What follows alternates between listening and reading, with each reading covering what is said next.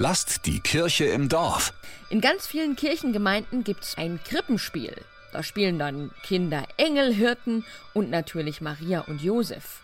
In St. Jakob in Nürnberg ist das ganz anders. Im Familiengottesdienst gibt's ein Krippenspiel mit fünf Seniorinnen als Darstellerinnen. Die haben fleißig geprobt im Diakoneo Wohnstift Haller Wiese. Sie sind zwischen 73 und 88 Jahre alt. Wir lauschen mal rein in die Probe. Auch wenn wir arme Hirten sind, der Engel, der führt uns hin zum Kind. Das ist der Text aus der letzten Szene. In der dritten Szene mit den? Hirten haben sie einen anderen? Text. Kein Problem. Die großen Stars bekommen immer einen Assistenten beim Film.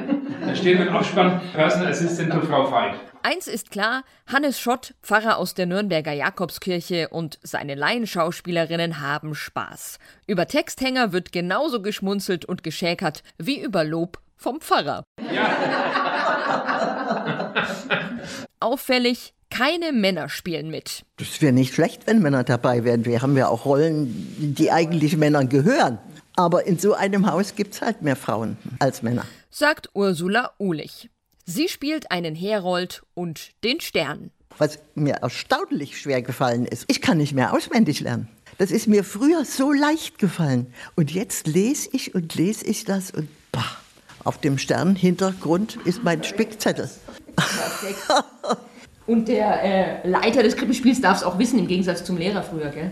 Die, ja, er hat mir den, den Tipp gegeben und außerdem, der kennt uns inzwischen, dass wir alle wollen, aber eben nicht mehr so doll können. Als im Wohnstift Werbung gemacht wurde für das Krippenspiel, dachte sich Theresia Veit sofort, da mache ich mit. Habe ich ja als Kind auch schon gemacht. Gefällt mir sehr gut, aber ich spüre, dass mir das ganz schön aufwühlt eigentlich. Also Lampenfieber meinen Sie?